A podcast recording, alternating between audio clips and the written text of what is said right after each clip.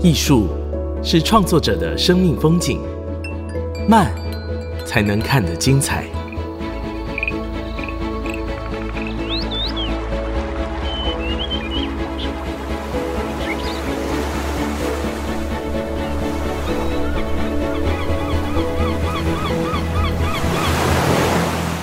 跟着艺术慢慢走。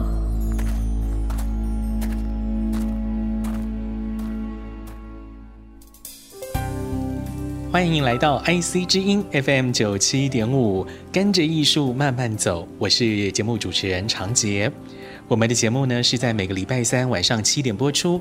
另外，在 Apple、Google、Spotify、KKBox 这一些 Podcast 平台上面都可以收听哦。如果说你是使用这一些数位平台的话，也欢迎你订阅节目。我们在上个礼拜啊，曾经带大家。到新北市美术馆这边看林顺龙老师的作品《胚》，好，这个像是建筑物一样的公共艺术作品，可以说在台湾的这个公共艺术领域算是蛮独树一帜的哦，因为它的量体真的是非常的大。讲到这个公共艺术呢，我们通常来讲都会谈到一个法案呢，就是《文化艺术奖助条例》。这个法案呢，在民国八十年代通过之后，让台湾的公共艺术逐渐发展。当然，这个法规也不断的修正啊。现在是规定说，公共建筑物或者是重大的公共工程，原则上啊，要拨出啊不得少于百分之一的总经费来设置、来办理公共艺术。这个公共艺术的类型呢，最传统的啊，有雕塑的。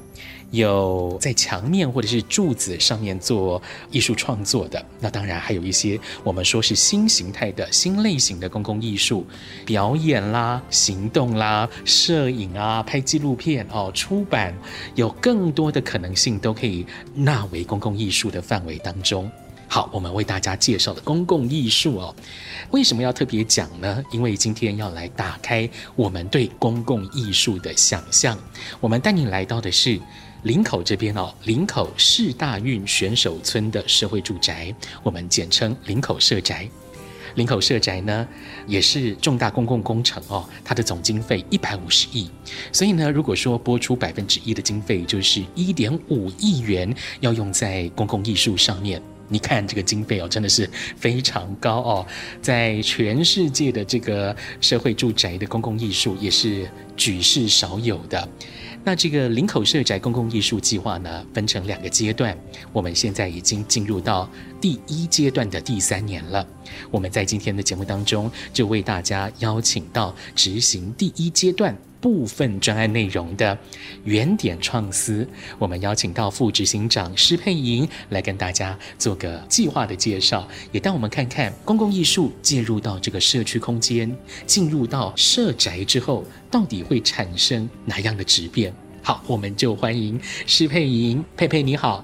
主持人好，各位听众大家好，我是佩佩，然后我也是这一次在林口社宅公共艺术其中的子计划 A 的整个计划的统筹。嗯，那我负责的工作从两年前开始，我们就在疫情前，然后就进驻经营，嗯，然后我们邀请了十四位艺术家。进到我们的色彩当中，那我的工作就是负责整个串联艺术家跟统合。是第一阶段里面哦，就分成两个部分嘛，A 跟 B 两个计划哦。原点创思这边负责的是 A 计划。因为我刚刚说了，这个林口社宅公共艺术计划是为期很久啊，为期九年的两阶段计划。我们现在先 focus 在第一阶段吧，哈，因为第二阶段到底要怎么做还不知道。哈，我们现在先 focus 在第一阶段。那第一阶段的部分呢，我们请佩佩跟大家做个简单的介绍，说，哎，第一阶段林口社宅公共艺术计划大致的内容是怎样？第一阶段我们是用一种叫做行动研究的方式。那在行动研究。对，行动研究简单来说，它有点像是我们在做田野调查。嗯。那其实公共艺术最重要的不只是艺术，其实前面那个字叫做公共。啊，公共性，或者说英文 public 这个词嘛，对不对？哈，对，嗯、所以公共和艺术之间啊、呃，也是在我们这个行动研究的一个过程当中，其实我们要如何的用一个行动，然后去让属于林口社宅的公共性、社会性能够更进入到生活当中，这件事情它是需要透过艺术行动的过程，持续去探索，持续去挖掘。嗯。佩佩，你刚刚讲说哦，是希望能够介入到整个社区，然后听起来感觉是希望能够创造人的相遇以及交流，是不是？透过艺术，希望能够达到这样的一个目标。没错，因为过往呢，嗯、我们要去欣赏艺术，或是要去学习艺术，好像会觉得那是一个艺术家要成为一个有哲学、嗯、有艺术的人才能够去欣赏的感觉。对，或者说我们一定要走到美术馆里面才能欣赏的。嗯、对，所以我们在社宅里面最重要就是说，希望这样的一个艺术可以融入在我们的生活场域当中，甚至是说让每一个人他有机会参与。这个过程啊、甚至体验那个美的那个过程，那唯有这样的过程，我们跟艺术。跟生活之间，它才有机会被接在一起，让每一个人都有机会去学习到艺术跟美学。嗯，就是我们所说的艺术即生活，生活即艺术嘛。希望说能够透过这个公共艺术计划来体现这件事情。好，这个事情我们就等一下要慢慢的哈，一步一步跟大家来爬梳，怎么来办到这个目标。那因为哈，像是这种新类型的公共艺术啊，行动型的公共艺术啊，到底要如何做？好像没有一套固定的标准，而且常常是需要因地制宜。而且呢，艺术家好，还有你们策展单位好，执行单位、政府部门啦，或者说是这个审查委员，还有当然社区里面的民众，可能都对公共艺术会有会有一些不同的想法。那当然，最大的一个公约数就是。一定要进驻社区，了解这个社区，了解这个环境，跟居住在这个社宅里面的这些人嘛，对不对？所以你们一开始一定就是要做这件事。那你们看到了什么？观察到了什么？嗯。那我们最开始的时候，在二零二一年进驻的时候，其实那一年真的是疫情年哦，对呀，疫情年。然后在我们开始踏入林口社宅的时候，其实真的是啊、呃，被这种巨大的这样的一个量体有点被震惊。那个量体大概我们这个社宅有三千四百九十户，三四九零。哇，对，天哪，三千四百九十户。那当我去跟呃我们社区的里长啊去谈到这件事情，嗯、他说：“你知道你这样的三千四百九十户已经可以选一个里长了吗？”天哪，真的！所以，我们光是我们社宅的这样一个量体居住的人口将近一万人。那每一个人都是从不同的地方来的，新北市、桃园，嗯、然后还有我们的龟山啊等等，就是进驻到我们的林口来。那我们刚踏入的时候，在疫情的期间，其实我们最重要的工作是开始建立连接。那其实连结，嗯、对，嗯，那这个连接，其实在疫情间，我们到底要怎么样进行？对呀、啊，感觉因为疫情这个时候，我们回想起来啊，那个二零二一年的时候，正是疫情开始要流行，然后我们阻绝疫情于边境的这个时候。时候嘛，所以大家对这个 COVID-19 病毒也还在想要了解，说它到底会对我们人类造成怎样的一个伤害，它的严重程度会怎么样？这个人人自危，所以那个保卫自己的心情会蛮明显的哈。这个你们要拉近关系来讲，就会造成一些阻碍，对不对？没错，嗯、但是我们还是相信，其实我觉得，呃，人与人之间的信任感，不二法门真的是我们要在这个地方开始驻地。驻地经营、驻地工作、驻地生活。那当我们成为了他们的生活的一部分，甚至是说，我们将我们的艺术计划跟空间经营这样的场所把它打开，那自然而然，在社宅的里面比较有需求的人，彼此之间希望获得扶持、相互学习的这些居民，他一个一个的才有机会踏进来，那我们才有机会相遇，才一起学习。呃，我很好奇哦，在这个社区里面，老实说也有蛮多公共空间的嘛，哈，比如说在社区中庭这边有一个像是台湾一样的，照道理它要放水的哈，是一个池子哈，还有一些草地啦，这个当然是大家可以使用的一个空间嘛，可能散散步或小孩这边趴趴走。可能也有所谓的这个文康室等等。那您进驻观察之后，您看社区居民是如何使用这样的一个公共空间？因为这毕竟跟我们刚刚讲到的这个公共性是有关系的嘛，对不对？对。他们对这个公共空间的使用是。我觉得台湾还正在学习一个到底公共空间要怎么样使用的一种文化，比较不像欧洲或是美国，我们好像觉得哦，他们喜欢晒太阳啊，喜欢在广场喝个咖啡啦，在路边，他们都觉得很自然而然。但是台湾在使用公共空间上，我们还是会觉得说，哦，那个好像是归于政府管理的，我那个是中央部门管理的，我们就比较不会去亲近它。但是其实这个文化存在我们这样的一个传统的生活当中，例如说。乡下会有点亭、是是哦，那榕树下，大家在榕树下喝茶泡茶，嗯，其实这就是我们在台湾的传统社会当中本来就有的文化。那住到了一个这样的一个新市镇的住宅当中，哦，我们事实上是有一些空间，它是阅览室啊，呃，游戏空间啊，然后图书室啊，你是可以去借用的。对对对。那所以我们在最开始的时候就发现了，大家不太敢，想又不敢。然后不知道怎么 开始，所以我们最开始的话有两个艺术家啊、呃，分别透过他们的艺术行动、他们的美学的进驻，然后我们打开了两个空间，一个是原本的所谓的文康室。文康大概就是一些 呃，不知道如何定，可能月报吧，看报，阅读书籍、报纸或下下棋、泡泡茶这样的一个空间嘛。对，哦、有一个叫做文康式的空间、嗯。那我们就是在艺术计划里面，我们就让我们两位艺术家来去进驻，然后一个叫做人人吃茶店，一个叫日日习之所。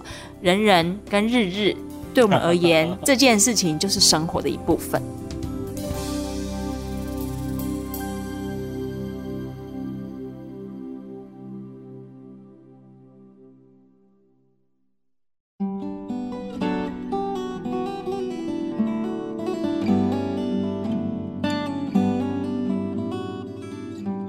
欢迎回来，IC 之音 FM 九七点五，这里是跟着艺术慢慢走，我是长杰。今天我们来到了林口社宅，拜访原点创思的副执行长施佩莹佩佩，请她来分享林口社宅公共艺术计划当中的第一阶段 A 计划。这个计划呢，希望说能够扰动社区，并且呢，创造这个社区民众的相遇，他们之间的交流跟连结。刚刚佩佩所说的话让我想到了，就是以往村落哈，可能在庙埕这边好会是一个非常重要的集会场所，大家就会在这边讨论一些公共的事务，或者是村子里面的信仰中心，每年神明的祭祀祭典，哇，这个就是全村出动的一个很重要的交流事件啊，一个事件。但是到了现在的社宅。好像就没有这样的一个空间，没有这样的一个连接哦。没错，因为每一个住宅其实都是一个非常私密、然后隐秘的一个空间。那尤其我们林口社宅有百分之四十四的一个弱势的比例，其实现在国家也是蛮注重说这个隐私性。隐秘性，那所以在这种保障个人隐私、居家的这种安全感之下，我们到底要怎么样透过公共艺术去开创、创造出一个共同生活感的一个场域？嗯，好，这个空间场域在原点创思进驻之后，就先邀请了艺术家打造出人人吃茶店，哈哈，吃茶店跟日日习之所学习的习习之所哦，打造了这两个空间。佩佩，你说本来有一个空间是原本的文康室哦，啊，怎么改造的？啊，我们进驻的时候，那个时候刚好就是一个完全空的房间，是就家徒四壁的那种空法哈，没错。没错，然后但它也很有趣，它有一个透明的橱窗，然后我们就发现哇，这个透明的橱窗很像是一个啊、呃，小时候我们补习的时候好像会说哦，呃，什么补习班永远都会为你留下最后一盏灯吗？啊、当你夜深回家之后，还有一盏黄光来迎接你，所以我们那时候就在日喜之所的外面就设置了一盏灯，然后那个灯还就是把它化身为一个灯箱，我们可以留言。哦，是是，那就是哎，疫情期间你们好吗？大家要保重哦。然后最近台风要来喽，那我们活动取消了，嗯、就留下了一个灯箱。到晚上的时候，它还是亮着。借由这样的一个置入，大家开始会好奇说：哎，奇怪了，晚上为什么那个房间怎么永远都为我们留下一盏灯？嗯、然后渐渐他们白天的时候就会回来看，说：哎，昨天晚上亮灯的那个是哪个地方？慢慢的有人开始以为我们是开店，是不是在卖东西呀、啊？不是，不是，是。每个人都可以进来创造，我们有一些艺术家会带领学习，然后大家可以手做 DIY 等等，他们就开始慢慢的喜欢来到这样的一个艺术的场域。嗯，先进驻到人人吃茶店日喜之所的艺术家是李正道跟黄方慧啊，这两位艺术家，对，他们用不同的方式打开空间，然后带领我们社区的民众为自己的生活找到一些不一样的改变，因为。怎么讲呢？我们的生活就是这样子哈，尤其是上班族哦，routine 的，我们日复一日，每天可能早上九点上班，晚上可能还要再加班，好，回到家也可能是九点了。回到家之后就累得像条狗，我看个电视，洗个澡就要睡觉，又要再应付明天的工作。可能我们的生活都是非常规律的，除了星期六、星期天，可能还有一点空闲喘息的机会。那透过了这个人人吃茶店跟日日习之所，就是希望说我们参加者哈，这个社区的民众有机会带来一种非日常的感觉哦。哦，这种非日常的感觉描述非常的好。哦、那其实我们在社宅，你看白天的确都是像妇女还没有上小学的小孩，对，然后或者是老人，大概是这样的一个族群。但晚上的时候又是上班族的这样一个族群，嗯、对对对。所以这种日常的节奏其实是非常规律而且平静，但是却也无趣。啊，没错，boring。对，但是我们竟然可以在生活当中学习艺术，其实对居民而言是一个非日常。他们不需要去美术馆，他们在家里面的楼下，他们可以找到他们喜欢的事物，然后投入其中，而且这个场所提供了他们很棒的支持。那这件事情是我们希望来永续经营的。好，这个是我们一开始进驻的两位艺术家李正道跟黄芳慧两位艺术家，他们开始做的行动。那后续你们也邀请了更多的艺术家来到林口社宅驻地，哈，驻是马字旁的驻，哈，当然也是住在这里。那希望说能够透过亲身的居住，然后体验在这个社宅里面的生活，再来思考说我可以为这个社区带来怎样的改变。所以你们后续还有邀请很多艺术家吗？没错，那其实我们整。个艺术计划总有十四位，十四位哇，十四位艺术家或者是创作者，嗯、他在三年的期间，逐步的进驻在我们的林口社宅当中。哦，十四位，我们挑两位好不好？来跟大家更详细的来介绍一下他们做了哪样的事，他们跟社区居民如何交流。好，那我就以这一次我们微微这个有意思。三位艺术家的联展，其中两位艺术家的作品来跟大家分享。好，微微这个有意思，就是现在正在林口社宅展出的一个艺术家联展计划。嗯，好，呃，两位艺术家，一位是呃我们来自花莲泰鲁格族的这个原住民艺术家，他是林介文。嗯、然后他本身因为是从奶奶那边传习了两百多件的奶奶留给他的织布。哇哦！嗯，然后他非常好奇，说为什么奶奶要有用这种花花绿绿的布，红的、蓝的、绿的、黄的颜色那么跳？所以他开始钻研说，到底织布之于奶奶，之于我们的传统原民、原住民的这些故事跟文化是怎么样的一回事？嗯、他渐渐的发现说，其实那个跟美元时代原住民如何取得原料，牛奶啊、米呃面粉啊，还有毛衣，是是啊，那部落里面就开始。把那个毛衣拆掉，然后把它变成织布。嗯、然后他认为这是一种集体的文化，而且是有跟台湾的呃发展史是有很大的关联的。而且好像是不同的原住民族都有类似的文化哈，对不对？对，那、嗯、只是各自的图腾啊、呃、用色配色那种都截然不同。对，但是却是彼此共同的语言。对对。所以织布本身是一种行为，也是艺术，也是一种语言。那当我跟他提起说，我们三四九零户里头竟然有百分之十二点五。的原住民的这样的一个比例是在我们的社宅里面进驻这样子，那十二点五趴的这样的一个数字换算成住宅的话，大概就是两三百户。对，来自全台湾。那没想到，其实，在社会住宅里面，我们这样子的各个部落的原民，竟然就好像聚集在社宅里面，嗯、其实那好像一个新的部落。嗯、你可以想，他是一个混居的新部落的感觉，是，对，所以他就打算用织布的行动，他游击在不同的公共空间当中，有时候出没在天桥上，有时候出没在草地上，有时候在那个广场织布，嗯、有时候保全会来赶他，说：“哎、欸，你怎么可以这边织布？”啊，建文老师就是用织布这个行动来引发大家注意，是不是？是的，哦、哇，他认为在社宅里面广场织布是一个理所当然的事情，嗯，为什么要被禁止？OK，为什么要被申请？哦、这是一种文化，我们可不可以把这个文化在我们的生活场所当中把它连接回来？嗯、是，如果是原住民看到，哎，竟然有一个艺术家在中庭，在我们的公共空间织布。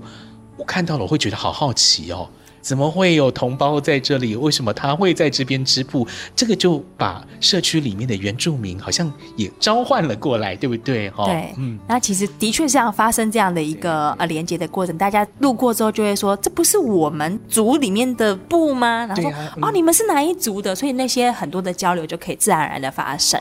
好有趣哦，好，所以这个是纪文老师用透过织布做出的行动。那当然，他后续也有延展这个计划。那我们就先卖个关子，等到大家来我们林口社宅，仔细的看介文老师他到底做了哪一些事。我觉得他真的很厉害，因为我们未来的节目当中也会再访问介文老师，所以请容我卖个关子哦。那接下来我们再请佩佩为大家介绍另外一个计划，好不好？嗯、好，那另外一个艺术家。他其实是啊，陈若轩啊，若轩是对，嗯、若轩他的作品是把门打开。很有意向的这个意向跟这个标题，对。那其实他呃发现说，在我们社宅里面，其实有百分之四十四的弱势或者是优先居住的这样的一个家庭，他在我们的社宅当中，他很希望把我们这样子的一个每一个个体都非常独特的生命，我们可能社会上会用标签，就说啊，他可能是自闭症，他可能是精神障碍，他可能是身障、嗯、等等，是。我们社会上的确是这样子标签的，然后让社会住宅有这样的一个优先的进驻权。那若轩呢？他是本身是一个摄影师，对，他就是透过他的纪实影像的这样的一个创作，那他很希望说，这种近距离的将每一个个体的生命故事去把它探索跟呈现出来。他想要表达的是说，在看似种种的标签的背后，事实上全体的人类，我们都有共通的语言，我们都会恐惧，对，但是我们也都会爱。那其实是一种。同与不同，彼此的差异，我们相互的聆听，以及如何看见跟理解的这样的一个影像的创作。所以他这次集结了七位的居民的故事，跟他的把门打开这样的一个装置，大家可以走进去体验声音，体验把门打开。而且这个门是一个仿佛一个白色大门一般的这样的一个存在，它其实也是象征着社会住宅一道一道的门，每一个门后都有自己家的故事。那希望能够邀请大家来去了解这些生命故事。若萱拍的影片哦，有几部我都觉得非常动容。比如说有一部是卡拉 OK 奶奶的故事哦，她有很多话想要跟她的孩子说，但是说不出口哈、透过这个影片，才有办法把她内心的感受说出来。我看到这个影片，我真的是到一半我都觉得需要忍一下哈。那欢迎大家到这个林口社宅看一下，若轩是如何爬梳社区民众的生命故事，然后用影片的方式带给你。我们走进每一个小房间哦，就好像是走进了那个人的心里面的空缺或他们的想望。那到底是什么？就等着大家打开门。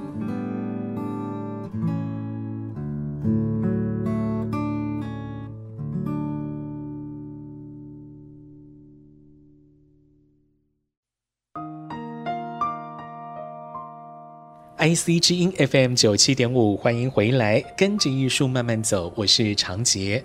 现在我们来到了林口社宅，专访原点创思的副执行长石佩莹佩佩，请佩佩来跟大家分享原点创思在林口社宅这边所做的公共艺术计划。刚刚我们听到了佩佩所说的，最近呢，在林口社宅这边有三位艺术家的联展，包括了林介文、陈若轩跟周学涵，他们用不同的媒材来接触社区民众进行交流，最后把他们的作品有一个呈现啊。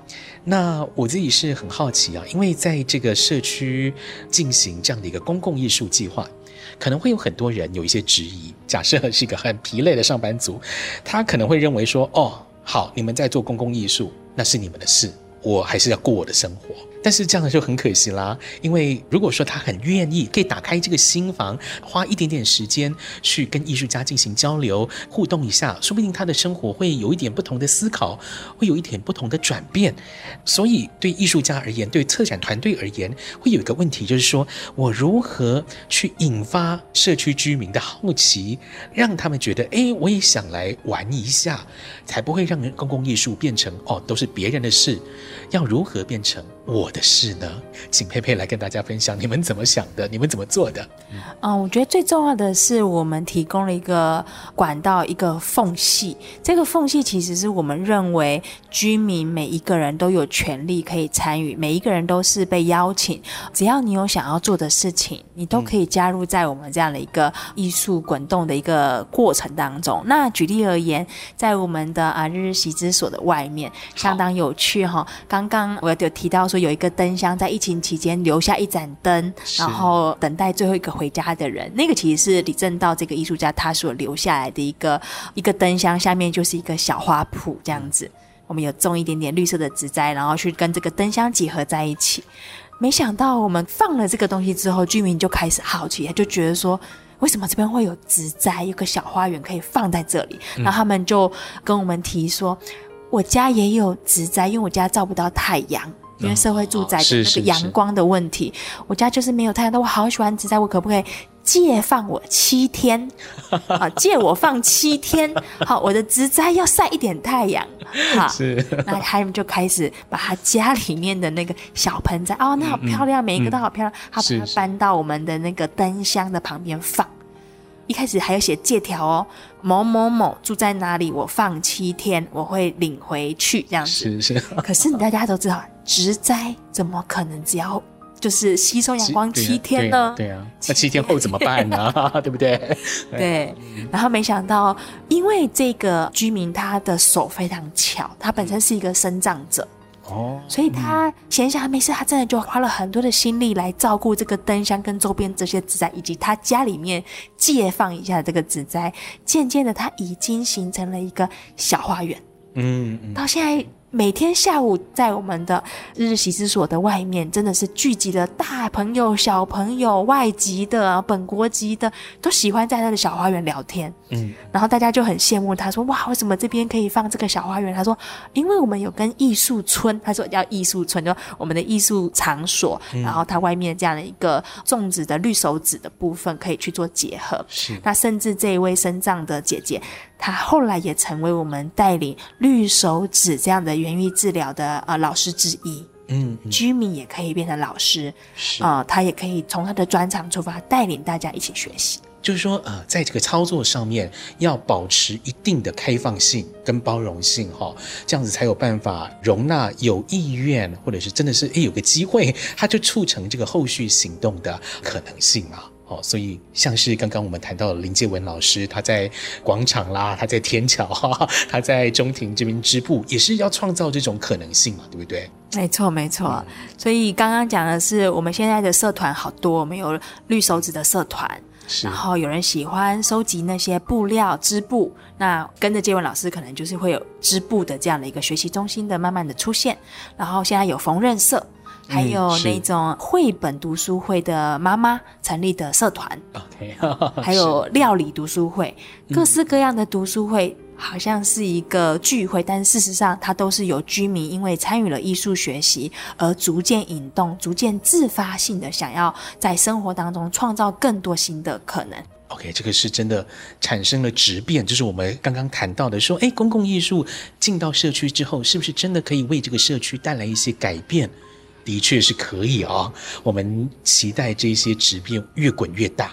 没错，是像滚雪球一样。那原点创思进驻了林口社宅，今年是第三年，在策展在规划方面，不知道佩佩这边是不是能够提供我们您的创意关键词？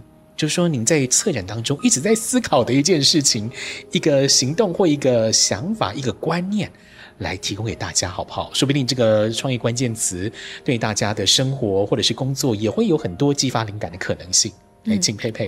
啊、嗯，我先提供第一个关键词，我觉得是刚刚我所谈的“日日习之所”的这个“习”，学习的“习”，学习的“习”是，也是练习的“习”。哦，也是。对，那其实会用“日日习之所”这个命名，其实跟我们将近一百年前在我们社宅同样的位置，以前竟然是日治时期的茶叶传习所。哦，茶叶传习所。所以一百年前，这个地方就是一个茶园。嗯嗯嗯。日本人引进最新的种茶的技术，还有一些茶叶怎么样烘焙啊，其实就在我们的林口。因为林口的红土地，在当时还有雾，就起雾的这样的一个气候是非常适合种植茶叶的。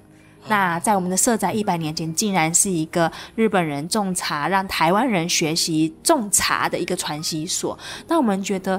好像是一个尘封的历史，但是传习习，呃，这件事情对于我们现代人而言，甚至对于我们居住生活在社宅里面而言，我们认为不只是学习，其实学习也是需要练习。其实我们都好像被教导说要成功，呃，我们要呃努力，然后怎样的打拼。事实上，我们容不容许失败？其实让我们有练习的机会。社会住宅提供了我们可以栖身的场所，也提供了学习的场域。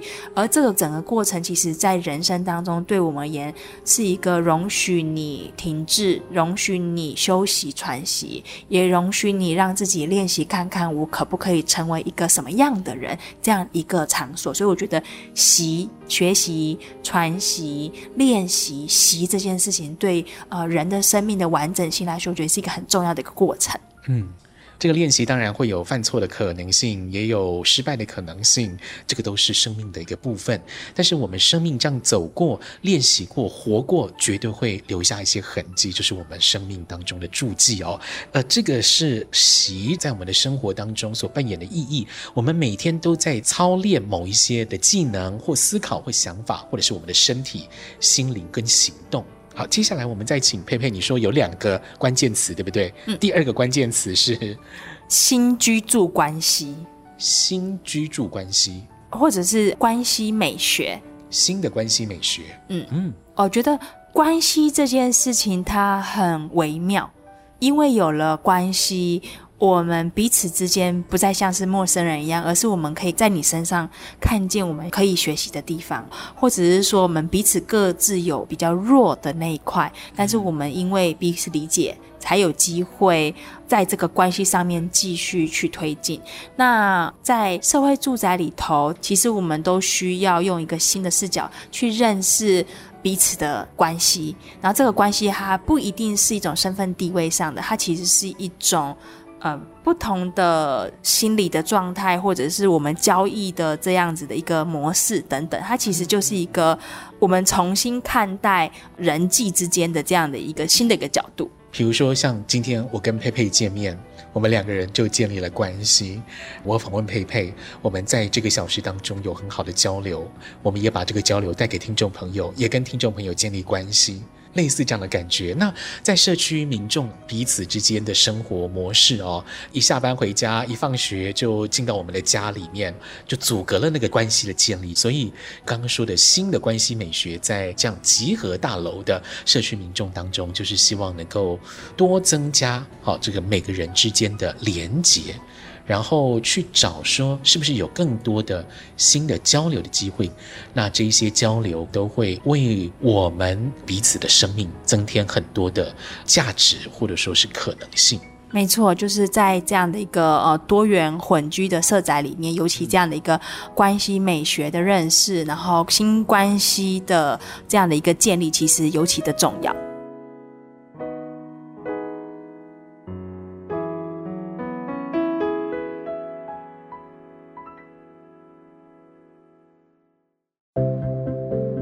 欢迎回来，跟着艺术慢慢走。我是长杰。今天我们专访原点创思副执行长施佩莹。我们请佩佩来跟大家分享林口社宅公共艺术计划第一阶段当中的 A 计划。我们刚刚讲到了啊，这个社区民众每天的生活节奏都非常的固定。但是希望说，透过公共艺术，能够为我们固定的生活模式打开一些窗口，就像是茶叶蛋也是要有缝隙才会好吃嘛。那我们的生活也是需要有一点这样的缝隙，去带来一些改变，我们的生活才会有滋有味。所以在这个公共艺术的计划当中，就设计了开放性的互动的机会，来接近社区民众，打开大家的生活。但是我还是有一个问题哦。这个问题的确可能比较尖锐一点。我们刚刚讲到了，在重大公共工程当中，一定要拨至少百分之一的经费来做公共艺术。可能有的人不知道这回事，就会认为说啊，你们又在搞这个玩意，嗯，浪费钱呐、啊，又不切实际。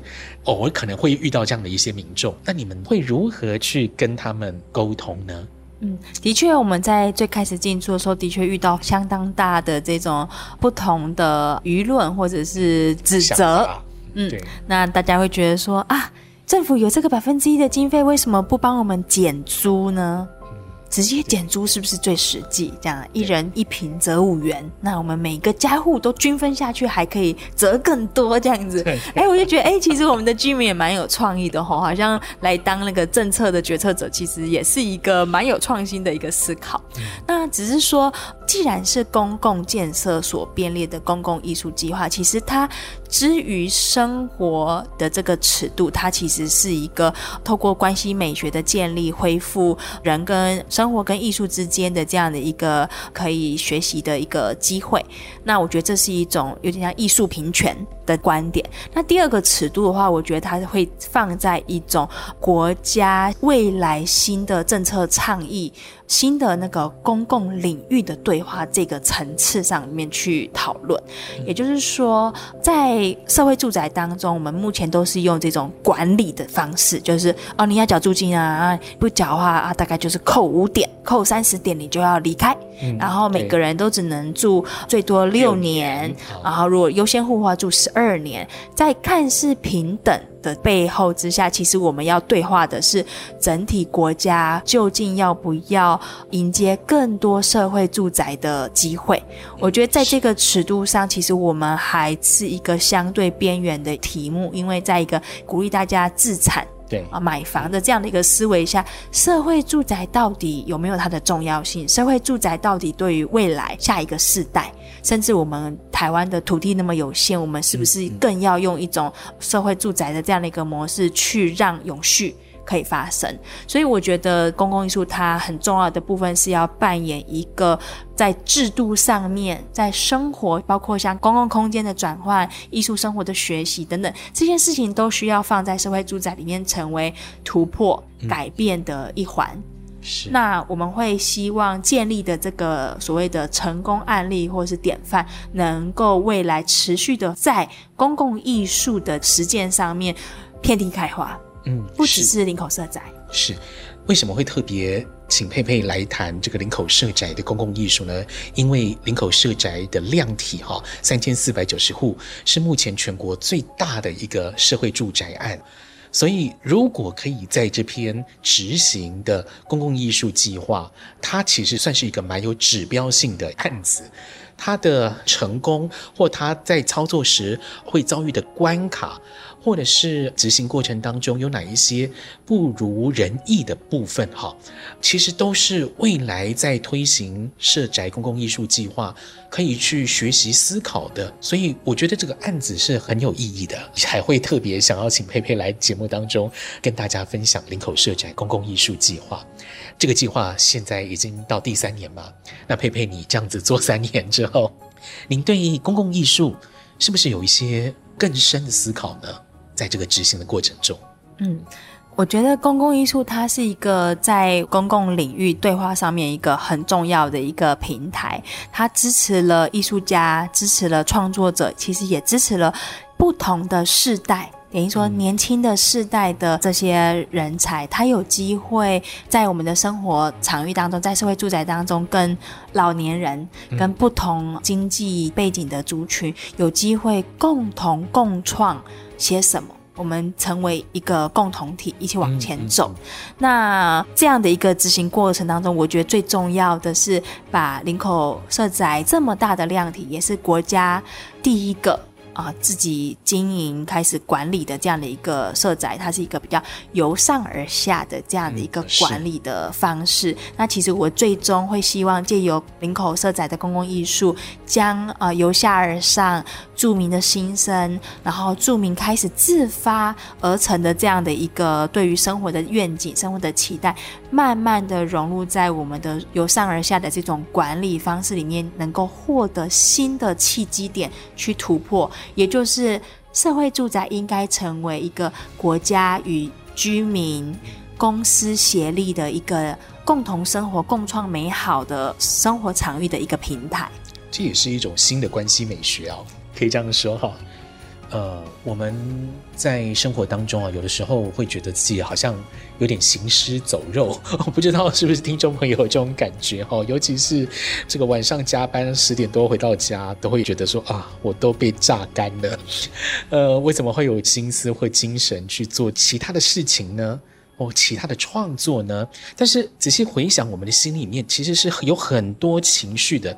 你的喜怒哀乐，或者是你对于这个世界的感受、观察，其实都是可以去诞生出属于你自己的创作。文字也好，或者是你想到的一段旋律也好，看到的画面也好，你都可以用你自己擅长的一种方式或媒材把它表达出来。这个就是你的创作。或许你可能不觉得这是艺术，但是对我来讲，我觉得这个就是艺术精神的展现，这个价值就在这里嘛。好，佩佩啊，你会如何去鼓励听众朋友去亲近艺术，去感受艺术呢？嗯，我觉得最重要的是恢复身体跟心灵方面，我们尽量要变成是一个完整的生命体。呃，我们通常都会过度用脑。我觉得过度用脑，你已经离开了你的手，你不知道你的手其实会创造。我们手是有能力借由去接触那些美材，去碰碰那些随手可得的材料。每一个人都有创造的能力，而这个创造的能力，我认为是一个未来的人类社会。我们每一个人，尤其后疫情时代，我们每一个人面对工作与生活，其实我们不是一个分割的。白天工作啊，晚上生活，或是周末生活，周间工作，那是一种工业社会的思维。但是其实艺术就是帮我们看见自己身上有更多的新可能。那我鼓励大家。大家回到生活当中，回到你的双手。当你喜欢什么的时候，我们就尽量用我们的双手，用我们的全身去感受它，努力去把它做出来。你会获得很大很大的疗愈。我觉得这是艺术可以抚慰人心的一个部分。刚刚讲到艺术疗愈这个词啊，真的艺术可以带给我们很大的感动跟滋养。我们手啊，现在可能大部分放在键盘上面，要么就是放在手机上面啊，很少去摸啊。比如说像是我们现在所看到的榻榻米的这个草席、树枝、竹子。织布布料或石块啊等等这些东西，都是我们生活当中的素材。那去组合拼装，呃，粘贴啊，都可以来进行创作，去表达我们内心的感受、心情也好，或者说是我们的想法也好。这个就是艺术最迷人的地方，就是我们经验过，我们表达了我们的感受。看到的人也可能会有自己不同的感受跟连接。这个就是艺术能够建立我们彼此之间的一个新关系美学的可能性了。最后呢，还是要跟大家工商服务一下哦，就是林口社宅驻地计划的这个艺术家联展呢，即日起到七月二号为止哦，每个礼拜四、五、六日这三天，下午一点到晚上七点，会在林口社宅展览，欢迎大家一起来感受一下。谢谢佩佩，谢谢主持人，谢谢各位听众，欢迎大家来林口社宅看我们的展览。